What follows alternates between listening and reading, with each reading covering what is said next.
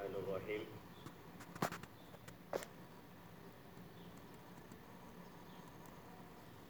الحمد لله رب العالمين.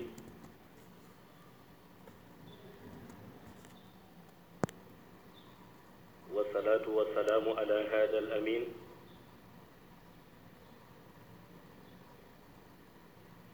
سيدنا ومولانا محمد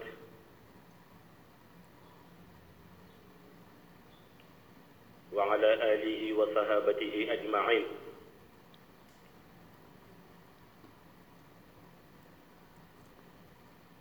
ورضي الله عن برزاق المختوم الغيب.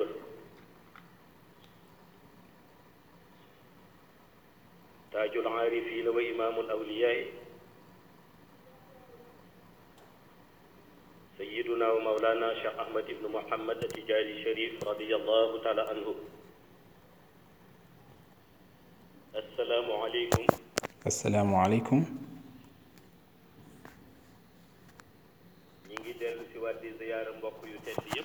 nous adressons nos ziyaara à tout un chacun.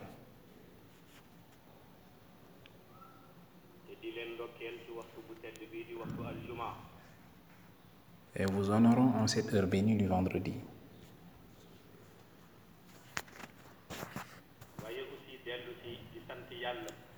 Ainsi, par la même occasion, nous rendons grâce à Allah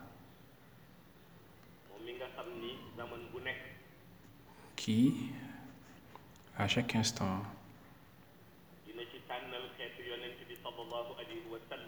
choisit pour la communauté du prophète Mohammed, paix et salut sur lui,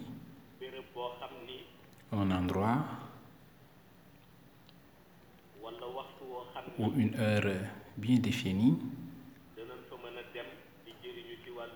qui leur permettront d'aller engranger des bienfaits. moo tax mu ni yaa ayyuha alladina amanu C'est d'ailleurs la raison pour laquelle Allah a dit Ya ayyuhalladhina amanu min yawmi aljumaa إذا نودي للصلاة من يوم الجمعة ila dhikrillahi فاسعوا إلى ذكر الله وذروا البيع ذلكم خير لكم إن كنتم تعلمون su ko defee loolu boo defee analyse Lorsqu'on en fait l'analyse,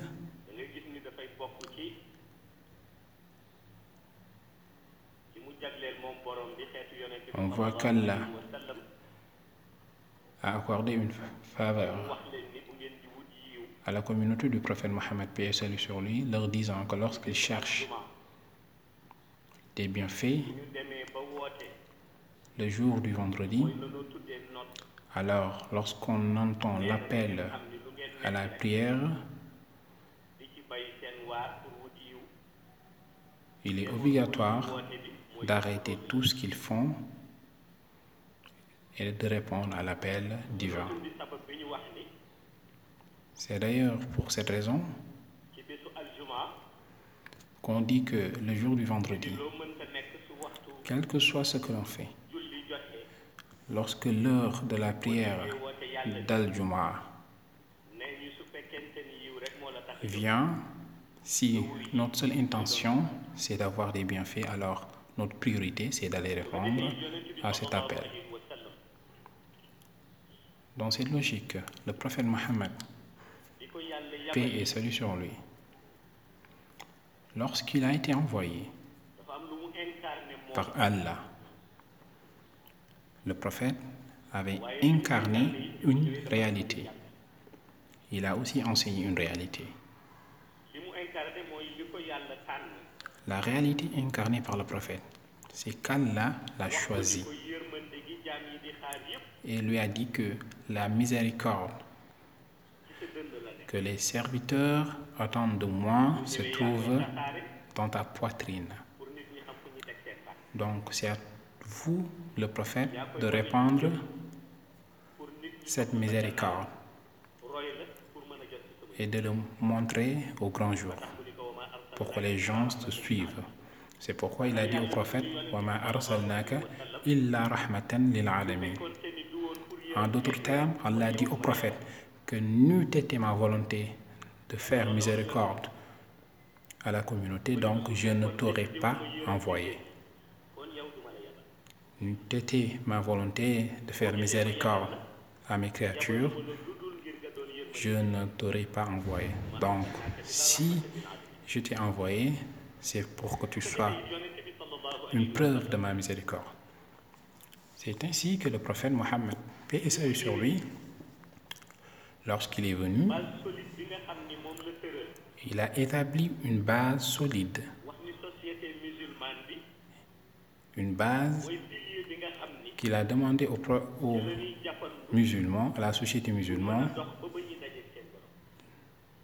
de s'accrocher, de s'agripper et d'en faire un pilier. Cette base solide, c'est la préservation de l'iman ou la foi. Un jour, Maulay Cheikh Tijani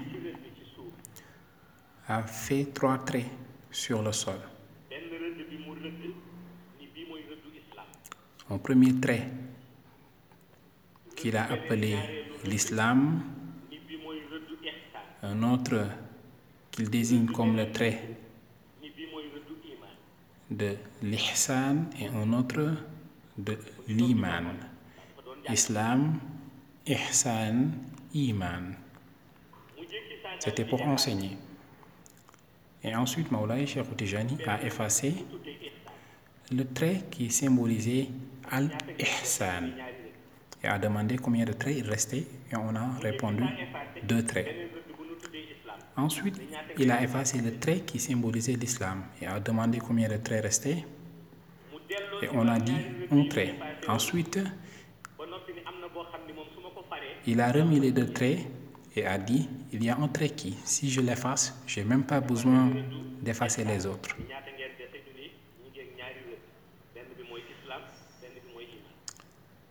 Ainsi,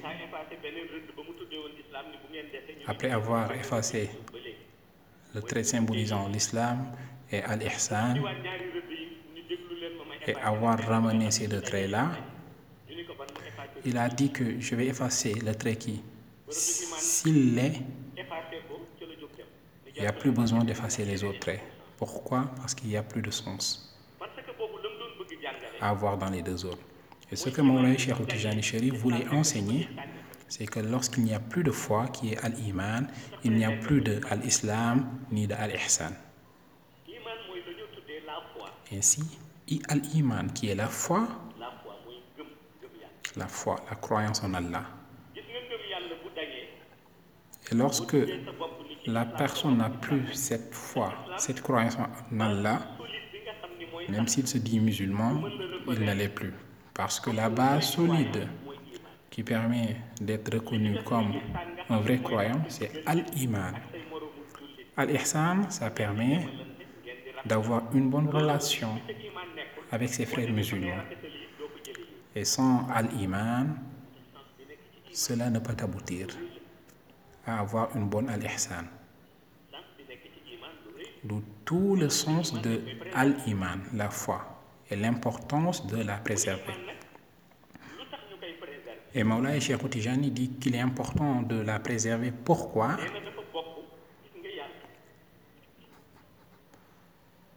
En réalité, parce que Allah, dans son domaine propre, se différencie de ses créatures. C'est donc pourquoi lorsqu'on analyse Allah dans le cadre de son uluhiyat ou sa divinité et qu'on lui demande la question quel est son repère? À Allah lui, alors cette question, à ses yeux, lorsqu'on lui pose, même si on était un ami d'Allah, Allah va destituer la personne qui lui pose cette question. Parce que cela montre celui qui pose cette question minimise la royauté d'Allah. C'est pourquoi les élus d'Allah qui ont posé la question à Allah, la question à savoir qu'Allah a dit dans le Coran, de même que de même que Wal Asri, ainsi que La Uqsimu Biyawm al-Qiyamati, on lui a posé la question pourquoi toutes ces paroles dans le Coran et qu'Allah dit qu'il n'a pas besoin de repères. Et lorsqu'on analyse ces paroles, on a l'impression qu'Allah jure. Qu'Allah jure par le soleil, la manière dont il l'a façonné. Ainsi, Allah a dit qu'il n'a pas besoin de jurer sur une de ses créatures, mais il jure sur la science par laquelle il a créé cette créature-là. Et cette science, c'est Allah lui-même.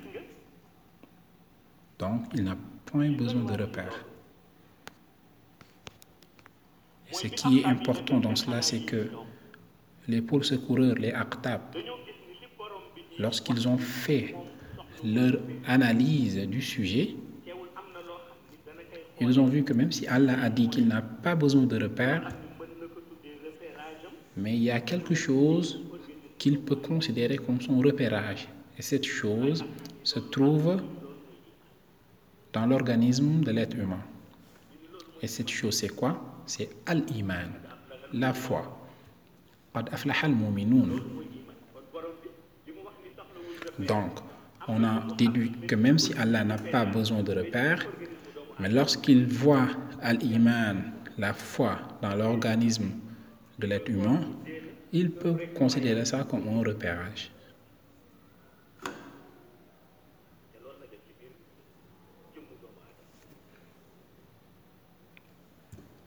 Ainsi, Allah a mis ça dans l'organisme, dans le corps de l'être humain.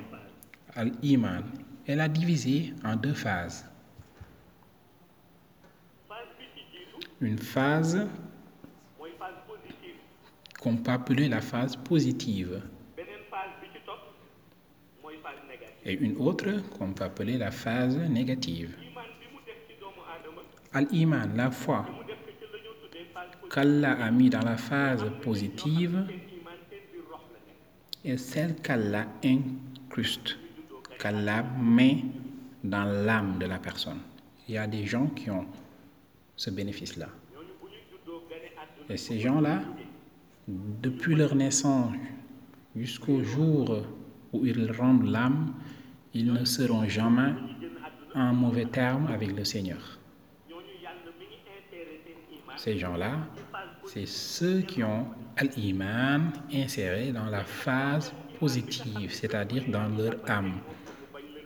Le problème de la foi avec laquelle on lutte et qui diminue et augmente de temps en temps, c'est celle qui est insérée dans la phase négative. Dans ce cas-là, on peut avoir la foi deux ans et ensuite ça diminue et qu'on l'insère encore une fois et ensuite ça diminue. Et parfois même, la personne peut être à deux doigts de mourir et que sa foi est retirée de lui.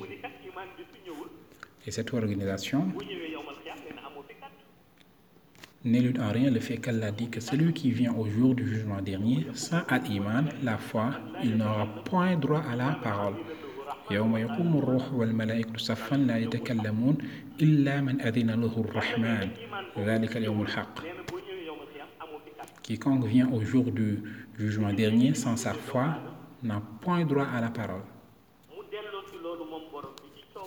Et Allah, dans sa création, a mis ça par sa volonté dans l'être humain, avec la phase positive qui est dans l'âme. Et la personne qui bénéficie de ça ne va jamais mécroire en Allah parce que c'est l'âme en question qui préserve la foi. Et ceux-là qui ont leur foi dans la phase négative, c'est-à-dire dans le cœur. La phase négative, c'est lorsque la foi est dans le cœur et que la personne a son cœur qui tient la lourde responsabilité de gérer la foi. C'est pourquoi parfois on voit des gens qui aiment plus l'argent jusqu'à oublier Allah. Ainsi, Ils continuent dans cette logique, dans ce chemin-là, dans cette quête, jusqu'à ce que leur foi diminue. Ou certains qui ont une telle passion de la vie et qui poursuivent les mondanités jusqu'à oublier le Seigneur. Ainsi, leur foi diminue, ces personnes-là. Pourquoi? Parce que leur foi, à l'iman, se trouve incrustée dans leur cœur. Toutefois, il y en a qui ont leur foi dans le cœur, mais Allah leur a accordé une faveur qui consiste au fait qu'ils n'aiment que ce qu'Allah aime. Mais ces gens-là auront aussi une lourde responsabilité qui consiste à n'aimer que ce qu'Allah aime. Toutefois, la première catégorie qui ont leur foi dans leur âme à travers Manyasha sont préservés par Allah. Ainsi, parmi les élus d'Allah, il y en a qui Pour mettre la personne sur le droit chemin, lorsqu'ils voient que leurs disciples commettent beaucoup de péchés, ils ont un pouvoir mystique qui peut leur permettre de transférer la foi là où il est incrusté dans le cœur pour être mis dans l'âme.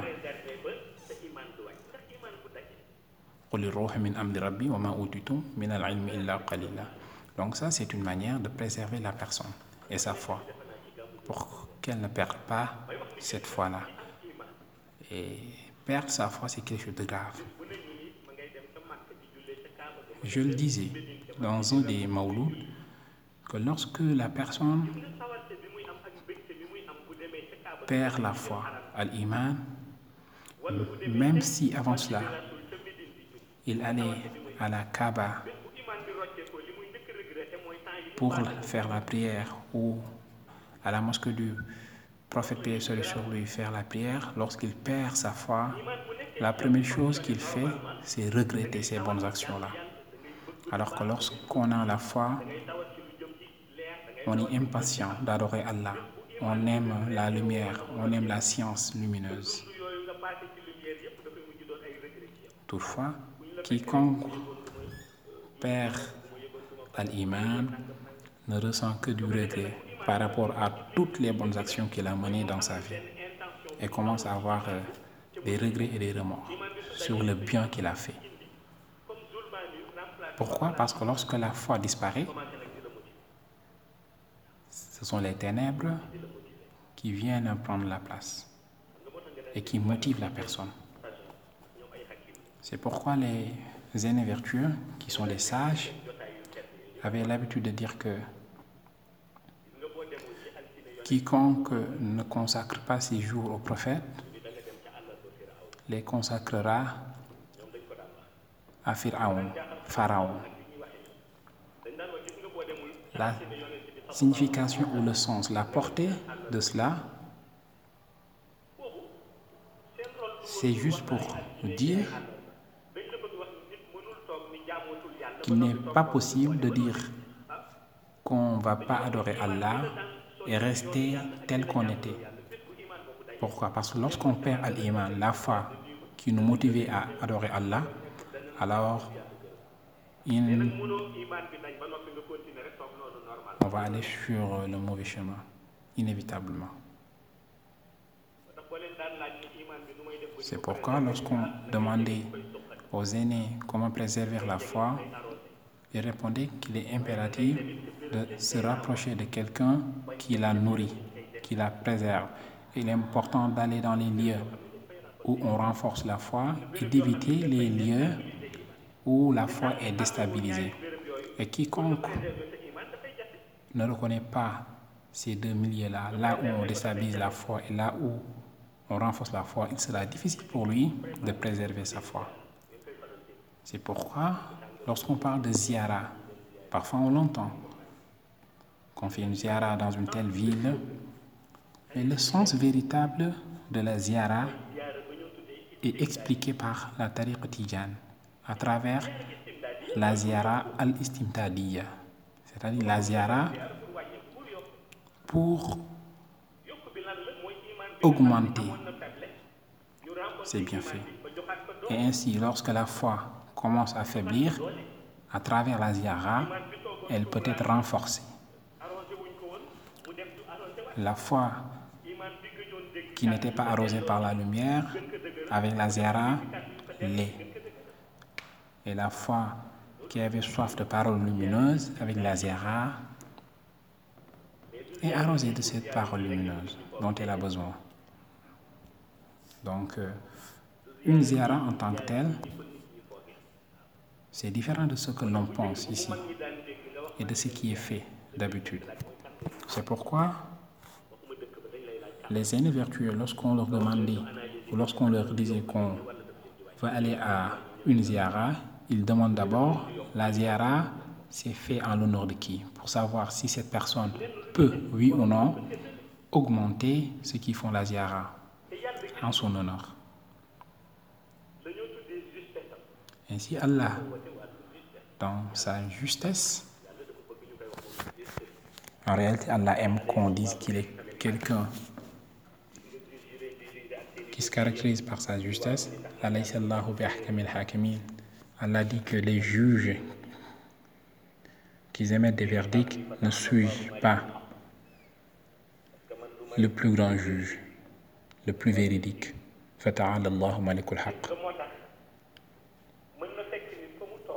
C'est ainsi qu'on peut comprendre le fait qu'Allah peut donner, octroyer un bienfait à quelqu'un sans pour autant que cette personne en question ne se déplace ou ne fasse rien.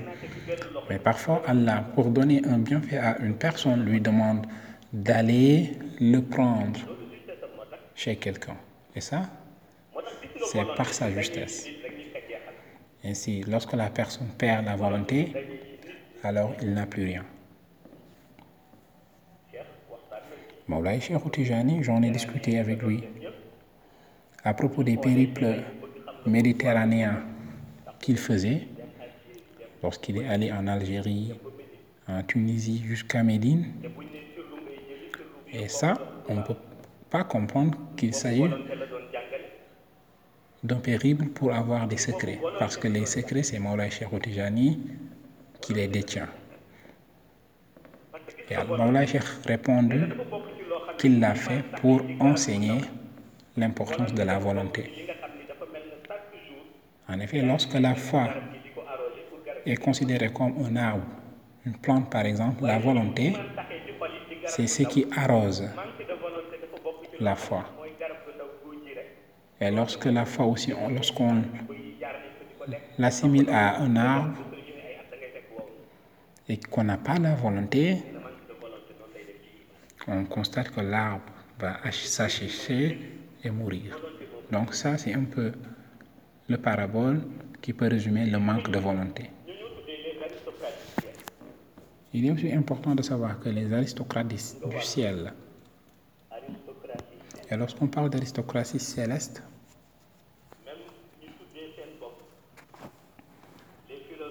même les philosophes, c'est-à-dire les philosophes qui sont dans la philosophie spirituelle, c'est de ceux dont je parle, pour ne pas être concernés. En effet, ceux qui maîtrisent l'aristocratie céleste disent qu'Allah n'a pas de problème avec son serviteur, même s'il promet à celui qui ne fait pas le bien, qui ne suit pas ses recommandations, l'enfer. En réalité, Allah, tout ce qu'il ne veut pas, c'est ce que les mystiques avaient enseigné dans Wala Akbar. Allah, ce qu'il veut, c'est que la personne soit en connexion permanente avec lui, qu'il n'oublie jamais Allah, qu'il soit la personne chaque instant, chaque moment en connexion avec Allah. Celui qui fait cela n'aura point de souci avec Allah. Mais celui qui ne le fait pas sera dans les problèmes. Parce qu'Allah veut que tout ce qu'on fasse, qu'on le fasse par son nom. Et si on le fait ainsi, on n'aura rien à craindre. C'est ce qu'Allah aime, c'est ce qu'Allah veut. Et Allah subhanahu wa ta'ala, la personne qu'il aide et qu'il peut aider à la préservation de sa foi, c'est la personne qui ne cause pas du tort à ses frères musulmans. En effet, la personne qui fait du tort à ses frères musulmans, même si Allah voulait lui préserver sa foi, Allah ne le fera pas. Parce que s'il a la capacité de causer du tort à autrui, donc il doit avoir la capacité de protéger sa foi. Et Satan, Iblis, est dangereux. Chaque jour, il va tester la foi pour voir le degré auquel la foi est. Pour expliquer cela, on peut prendre l'exemple des électriciens avec leur euh, matériel de test pour tester l'électricité et le nombre de voltages. C'est un peu assimilable à ce que Satan fait. Chaque jour, il vient. Lorsqu'il regarde, il voit que le niveau de Iman est à 220. Il voit qu'il n'a pas la possibilité de faire quelque chose. Si c'est au-dessus, même chose. Si c'est 250, 300, il sait qu'il a perdu la personne.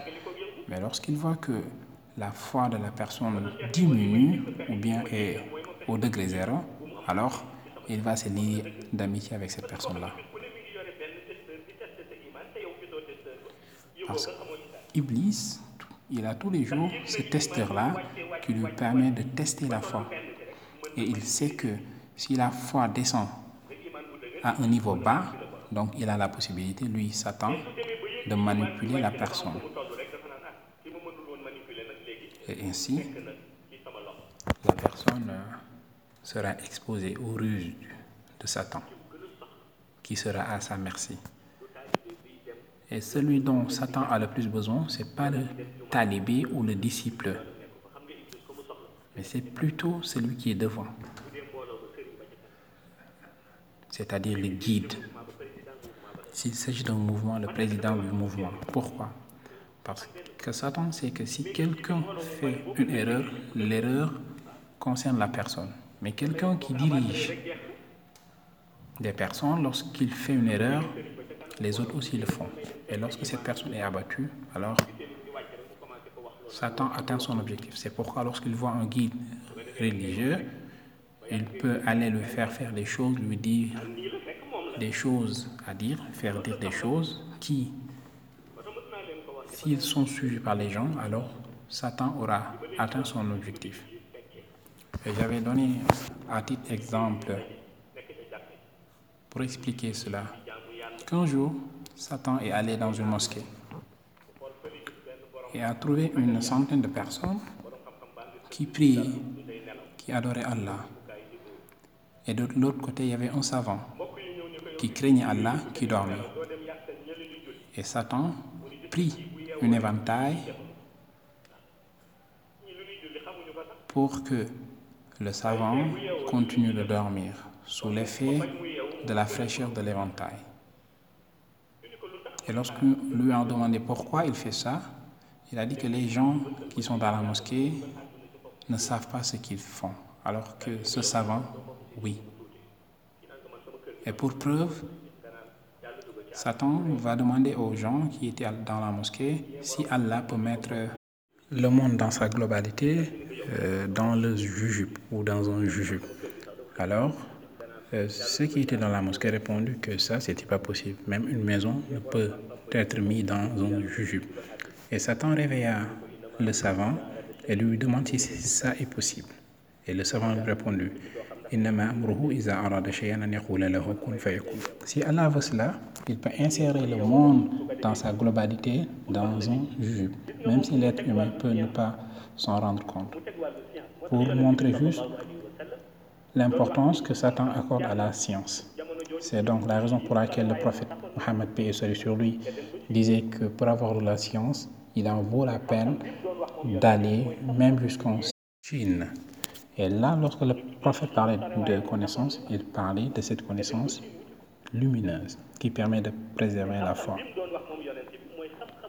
C'est donc cette connaissance en lumière qui aide à préserver la foi, mais pas des connaissances livresques, comme le pensent certains ou la plupart.